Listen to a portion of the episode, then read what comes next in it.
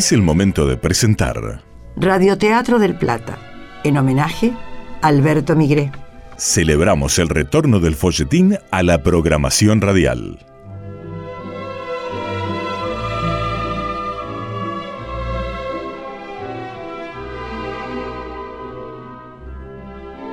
A partir de ahora tienen piedra libre para hacerse cómplices, ponerle color y dimensión a cada lugar, altura y rostro a los personajes, porque en el radioteatro el oyente se convierte en coautor, coescenógrafo, coprotagonista. Puedes acompañarte con un café, un mate, Bajar la luz o entornar los ojos, porque ya comienza el espectáculo.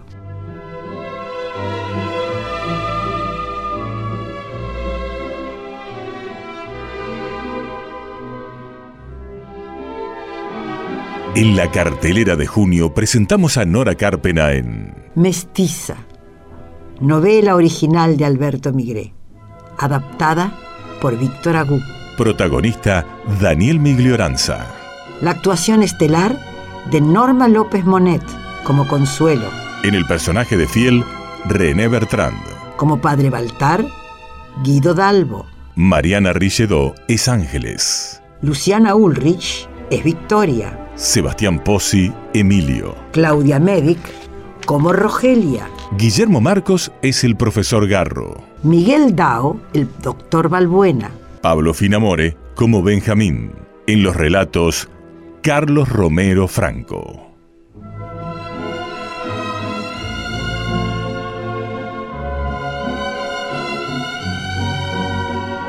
efectos en sala, Sebastián Pozzi, Operación técnica, Camacho.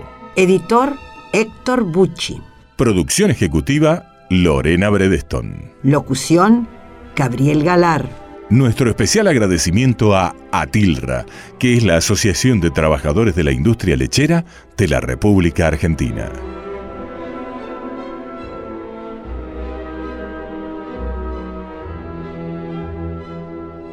musicalización y dirección general, Víctor Agú.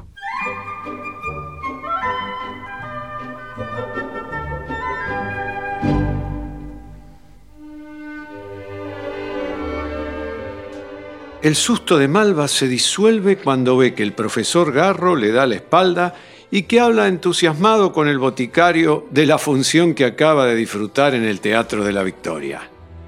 Me desveló la función de la viuda alegre. Recién la vi en el Teatro de la Victoria. Mimì Ardisone y Giovanni Randazzo. ¡Qué voces! ¡Qué música, por Dios!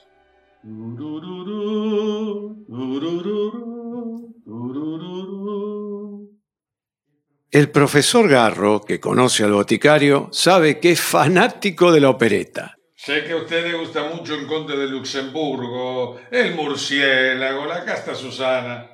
Pero como el vals de la viuda alegre, niente più. Levanta de la butaca, no se volara uno en la platea. Y lo sigue, lo sigue remontando después de la fusión por las calles de Buenos Aires.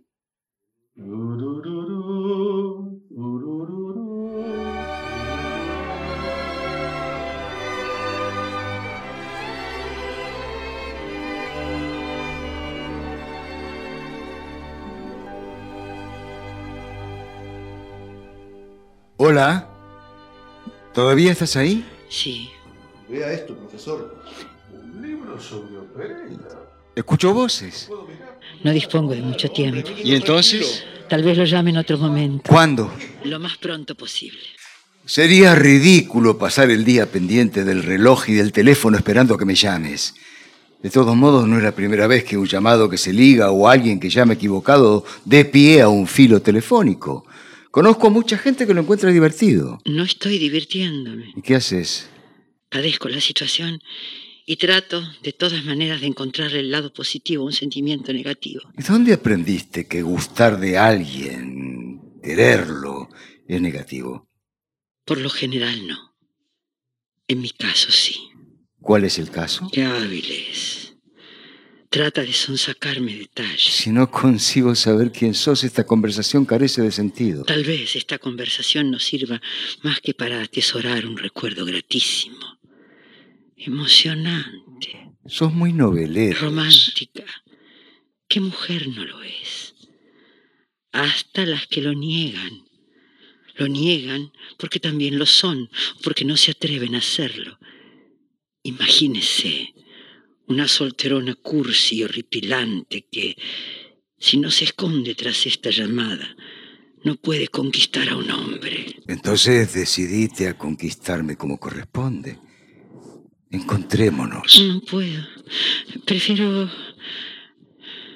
Ya le dije que sea un, un hermoso recuerdo. Insignificante. Inolvidable. ¿Es para tanto? Sí. ¿Qué es lo hermoso e inolvidable de todo esto? Su voz. Su voz hablándome como lo está haciendo. ¿Mi voz? Sí. No Inentendible. importa. Adiós. Un momento. ¿Qué? Decime al menos dónde me viste. Es lo de menos. ¿Cómo conseguiste mi número? ¿Quién te manda a hacer esto? ¿Victoria? No sé quién es. Empiezo a fastidiar. Ya me había despedido. Usted me pidió que no lo hiciera. ¿Por qué haces esto? No puede comprender. ¿Pero qué es lo que no puedo comprender? ¿Cómo? ¿Cuánto se necesita a veces la ternura de alguien? Una palabra, un mimo, un cariño, una voz. Adiós. No cortes. Adiós.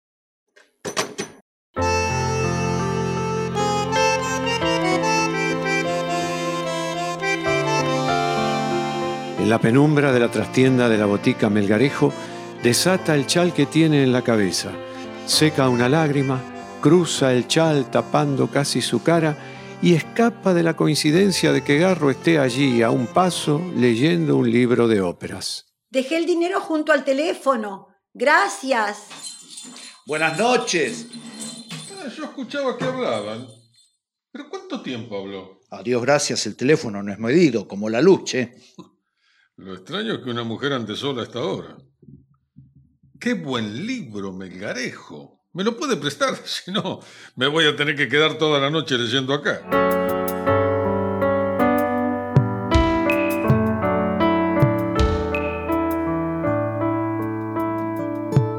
Malva volvió a cruzar San Telmo hacia el Andurrial, esta vez a paso lentón y acompasado, casi feliz de una felicidad que nadie comprendería. Como diría la abuela de Fiel, ¿quién me quita lo bailado? Tres hojitas tiene el árbol, una en la mano y dos en el pie. Inés, Inés, Inésina, Inés. Ay, fue maravilloso. Para mí maravilloso. Aunque no vuelva a oírlo nunca más. Tan íntimo y subyugante. Andrés. Querido, queridísimo doctor Zúñiga. Si supieras quién te llamó. Inés, Inés, Inés, Inésita, Inés.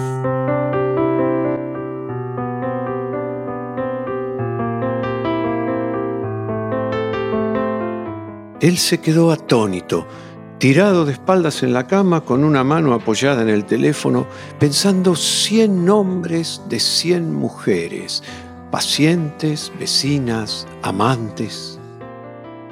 Victoria. Me juego.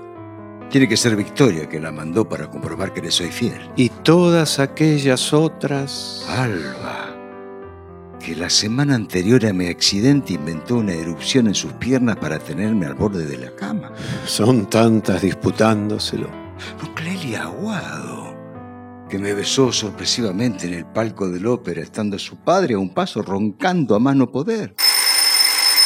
Ese nuevo llamado obligándolo a descolgar como si lo accionara un resorte. ¿Se dará a conocer ahora? Oigo, Andrés, ¿con él? Victoria, amor. ¿Dormías? Desencanto. No. Ah, te llamé muchísimo y me dio siempre ocupado. ¿Con quién estabas hablando? Con nadie, Victoria habrá quedado descolgado. ¿Estás levantado? A esta hora no. Atendí desde mi dormitorio. Hice poner una ficha especial para tener el teléfono aquí. Qué ganas de meterme en tu cama. Ya vamos a recuperar el tiempo perdido. Ay, no veo la hora. Seamos prudentes. Puede estar ligado. Este teléfono no funciona nada bien. Mm, Yo necesito proponerte algo. ¿Qué? Ay, que hagamos el amor por teléfono. ¿Tu marido? Duerme. Estoy en la sala. No me puede escuchar. Victoria. Ay, me excita hablar con vos. Decime cosas.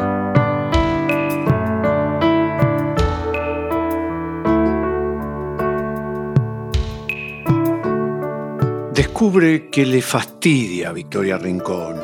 Le falta emoción, sensualidad a su voz, comparada con la que termina de oír hace un momento. Victoria, discúlpame. Estoy muy cansado. Necesito cortar. Pero... Y tengo mucho dolor en la pierna lastimada. Debo tomar un calmante.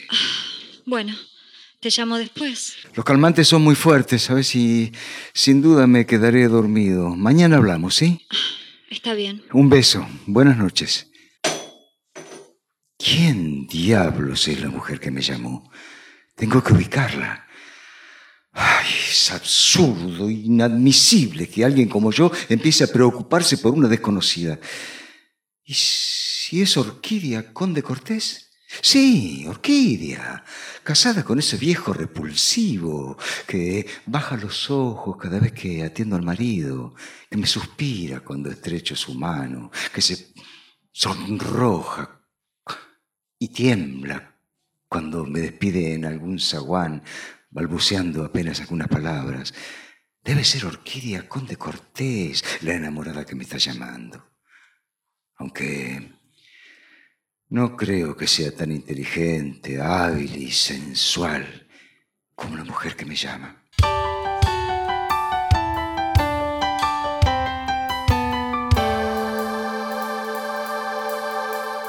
Malva trompeó con furia la almohada varias veces y se durmió cuando los gallos cantaban su afónico Levántate y anda. Malva. Arriba. Te quedaste dormida. Sí. Ya te oí. Caliento agua para el mate cocido. Ay, sos un amor. Un amor. Pero no el tuyo. ¿Qué dijiste? Eh, que, que seguro te acortaste tarde. Sí, muy tarde. Te quedaste estudiando. Sí. Tres hojitas verdes tiene el árbol. La una en la rama y la dos en el pie. La dos en el pie. Inés. ¿Eh? sí. ¿Por qué? Arbolito verde seco la rama, debajo del puente retumba el agua, retumba el agua, retumba el agua. Inés, Inés, Inésita, Inés. Tiene en los ojos un brillo distinto y recupera aquella sonrisa que la hace aún más hermosa y codiciable. No vas a decirme por qué estás contento. Estoy mucho mejor que tiempo atrás. Cada cosa que consigo es un esfuerzo y sacrificio. Me cuesta el triple que a cualquier otra persona. Pero no me estanqué. Voy progresando. No hay motivos válidos para la depresión y la angustia que venía tolerando. Es muy reconfortante verte así. ¿Qué hora es? Deben ser como las ocho y cuarto. ¡Ay, tardísimo! Voy a llegar muy tarde al hospital. Yo ordeno todo. Hoy entro después del mediodía. ¿Por qué? Se lo pedí a la señora Victoria y me lo dio. Quiero ir a ver unos locales para instalar la frutería. Mi frutería. Ojalá no sea muy caro el alquiler y pueda tener mi propio negocio.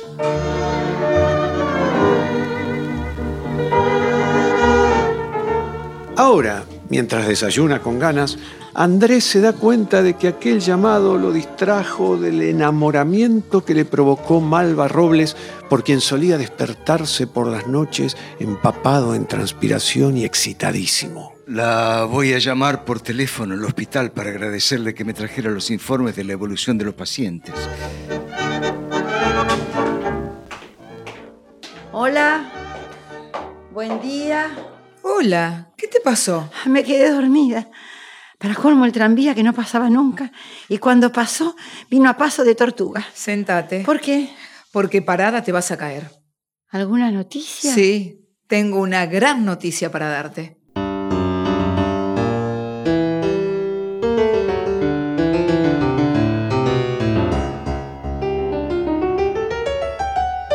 Basta, Rogelia. ¿De qué noticia se trata? Te llamaron por teléfono. ¿El doctor Valbuena? Tibio. Otro doctor. Garro. Te llamó el doctor Zúñiga, Malva. ¡No! Robles. Ni que te hubiera dicho que te llamó el petiso orejudo. ¿Qué quería? Dijo que volvería a llamarte. No te extrañes que sea él nuevamente. No estoy. No llegué. Estoy recorriendo las habitaciones. Sabe que sos puntual y nunca faltás. Eh, me, me- fui a la guardia por una emergencia o, lo- o lo que se te ocurra. ¿Pero qué habrás hecho para tener encima semejante Yo susto? no hice nada. Si no atendes ahora, llamará de nuevo en un rato. Hospital San Roque, sala 2. Buen día.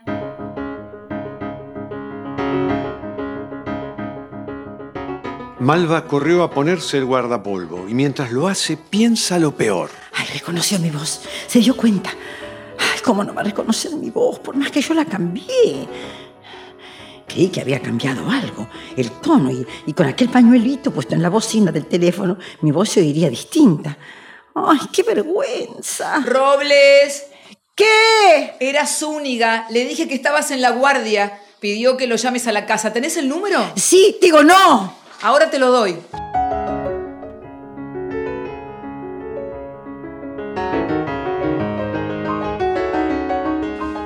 Dio vueltas y más vueltas antes de decidirse. Finalmente se encerrará en el escritorio de él para llamarlo. ¿El doctor Zúñiga? ¿Quién habla? Malva Robles, doctor. Malva. Gracias por los informes que me trajiste. Y por favor, disculpa por la reacción de mi madre. No se preocupe, doctor. Te vi a través de la ventana de mi dormitorio. Ah, ¿Cómo estás? eh, con muchísimo trabajo y muy cansada. No se me nota en la voz. Sí, parecieras resfriada. Un poco.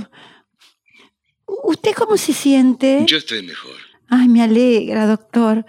Eh, lo, lo tengo que dejar. Hay muchos pacientes esperándome. Ya tenés mi número de teléfono. Podés llamarme cuando quieras. Si hay alguna urgencia, lo llamaré, doctor Zúñiga. Que tenga un buen día. Igualmente. Ay, Dios, qué nervios. Por suerte no me descubrió.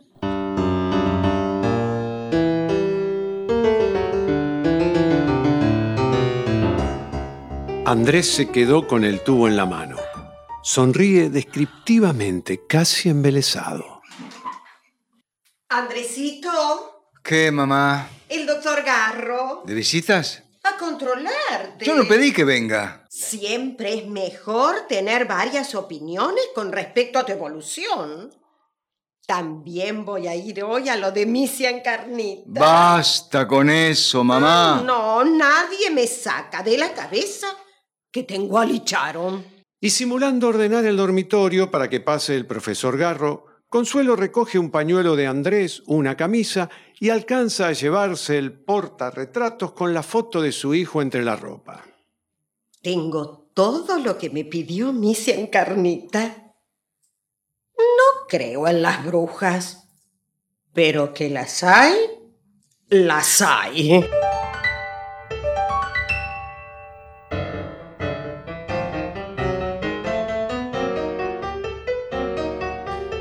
El doctor Garro trajo unas masas secas del cañón, de Corrientes y Paraná. Son para que las disfrutes con el té de esta tarde. Pero si te apetece comer alguna antes. Muy agradecido, profesor Garro. Tu madre me pidió que te visitara para tener otra opinión sobre cómo vas evolucionando, pero por lo visto estás muy bien. Ah, no veo la hora de volver a atender mis pacientes y de ir al hospital, profesor. Por el momento estás bien cubierto en el hospital, Andrés. Malva Robles se desempeña muy bien. Claro que no ocupa exactamente tu lugar, pero en la sala, gracias a ella, todo funciona de maravilla durante su turno. Con Balbuena estuvimos hablando acerca de su traslado. ¿Van a trasladar a Malva? Es una idea. Ella pidió que no lo hiciéramos hasta después de las fiestas. ¿No crees que Malva Robles merece un cargo mejor en algún otro lugar? El hospital es el mejor lugar para aprender. Pensábamos ponerla a cargo de una sala de primeros auxilios. ¿Cómo lo ves? Veo que Malva Robles está ascendiendo. Y bueno, Parece que estos son tiempos en los que las mujeres empiezan a corrernos de nuestros lugares. En el caso de Malva, sinceramente, doctor Garro, creo que tiene un techo. No me parece que pueda crecer demasiado. ¿Lo decís porque vivimos en una sociedad machista? Porque es mestiza, doctor. Y muchos no la van a aceptar.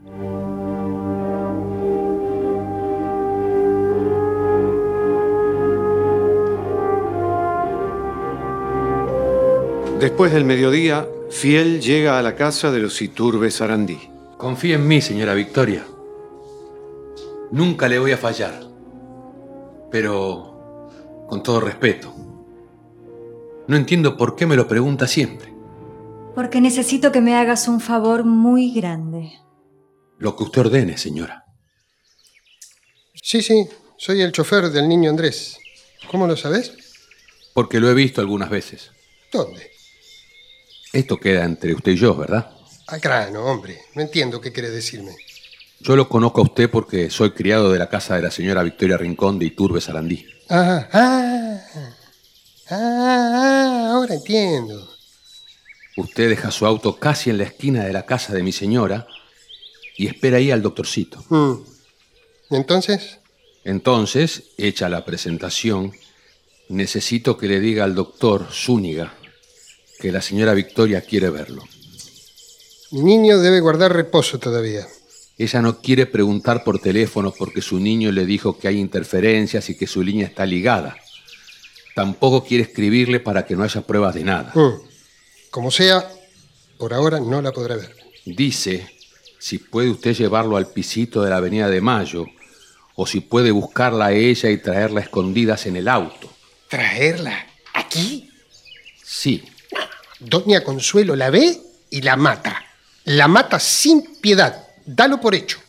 Tal vez pueda haber una manera de que la señora Victoria entre al dormitorio del doctorcito sin ser vista. Yo voy a cumplir con tu pedido, eh, eh, que en realidad es el pedido de tu dueña, pero no creo que sea posible. Voy a aprovechar para entrar al dormitorio de mi niño, ya que dejé a su madre en el centro haciendo compras. Espérame acá.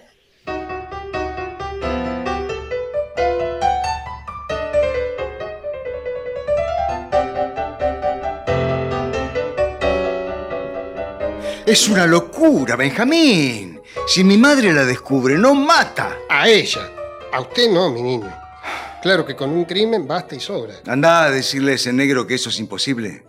¿Y lo del piso de la Avenida de Mayo? No, por ahora no, Benjamín. Pero no entiendo por qué no me preguntó todo esto por teléfono. Porque usted le dijo que las líneas están ligadas y que todo el mundo escucha a todo el mundo. Cosa que no creo que sea cierta, sino más bien se lo dijo para que no lo llame a cada rato. Dejaste de conjeturas, ¿querés? ¿Qué dijo? Que no venga, que no va a ir al departamento de la Avenida de Mayo y que no lo llame seguido porque hay muchas interferencias en los teléfonos. Así que vamos, anda con las buenas nuevas a lo de tu dueña. No tan buena, señor. Al menos para ella.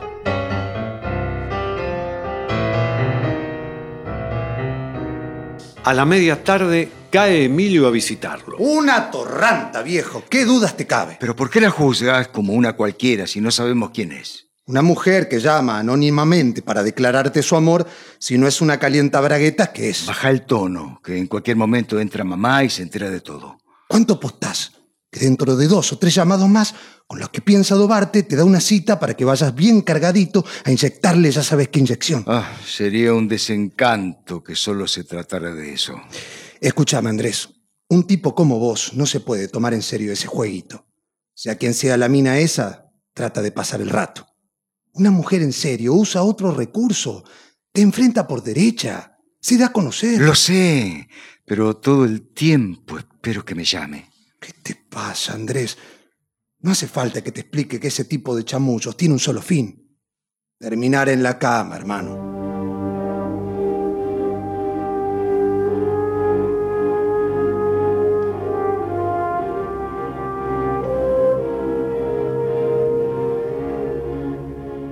Anochece. Miró el reloj varias veces y cuando quiso usar el teléfono del escritorio de Zúñiga encontró la puerta cerrada. ¿Quién está ahí adentro? Yo, Malva, el doctor Balbuena. ¿Pero qué modo es ese? Creí que se trataba de otra persona, doctor Balbuena. Como el doctor Zúñiga no está viniendo. Nadie me avisó que usted iba a ocupar su escritorio. ¿Y desde cuándo es necesario avisarte? Perdón, doctor, creo que no me entendió. Pensé que algún paciente o una enfermera o alguien de la limpieza estaba haciendo uso indebido del lugar. Disculpe. No es nada, Malva. Como además puso la traba. Precisamente para que nadie me moleste. ¿Y qué haces acá todavía? Hay mucho trabajo, pero ya me voy. Que descanses. Doctor, ¿usted ocupará el despacho hasta que regrese el doctor Zúñiga? No, Robles, solo ahora. ¿Alguna otra explicación que deba darte?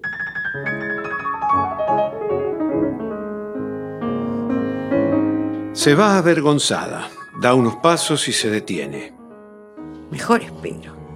No creo que se quede demasiado tiempo.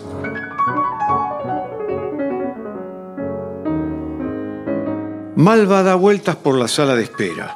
Va a un corredor, vuelve a la sala de espera. Finalmente sale del hospital, pero al llegar a la esquina decide esperar. No creo que Valbuena se quede mucho tiempo más en el hospital. 15 minutos después ve a Valbuena salir. Vuelve al hospital y entra al escritorio de Zúñiga. Pone traba en la puerta, va hacia el teléfono y llama. Llamé solo para decirle buenas noches. Sé quién sos. Tres palabras terribles, Te descubrí. Sé quién sos. sumadas, conforman una piedra que surge inesperadamente por la bocina del teléfono y da en su frente. Le duele, la hace temblar, la destroza. Hola. Malva estruja el pañuelito del que se vale para distorsionar su voz. ¿No decís nada? ¿Qué puede decir ahora? Hola. Por más que no contestes, tu juego terminó. Sé quién sos.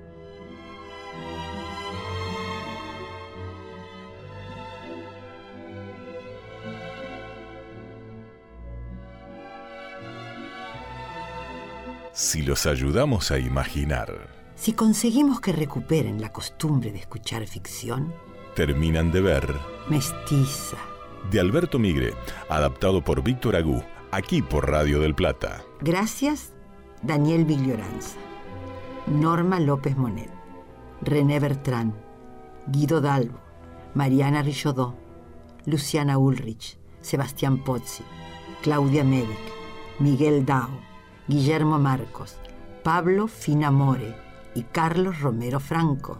Gracias Camacho, Héctor Bucci y Lorena Bredestón. Gracias también a Atilra, que es la Asociación de Trabajadores de la Industria Lechera de la República Argentina. Gracias, Víctor Agú. Y Nora Carpena. Gracias por acompañarnos en Radioteatro del Plata. Aquí por AM 1030. Hay historias en el aire y hay radio.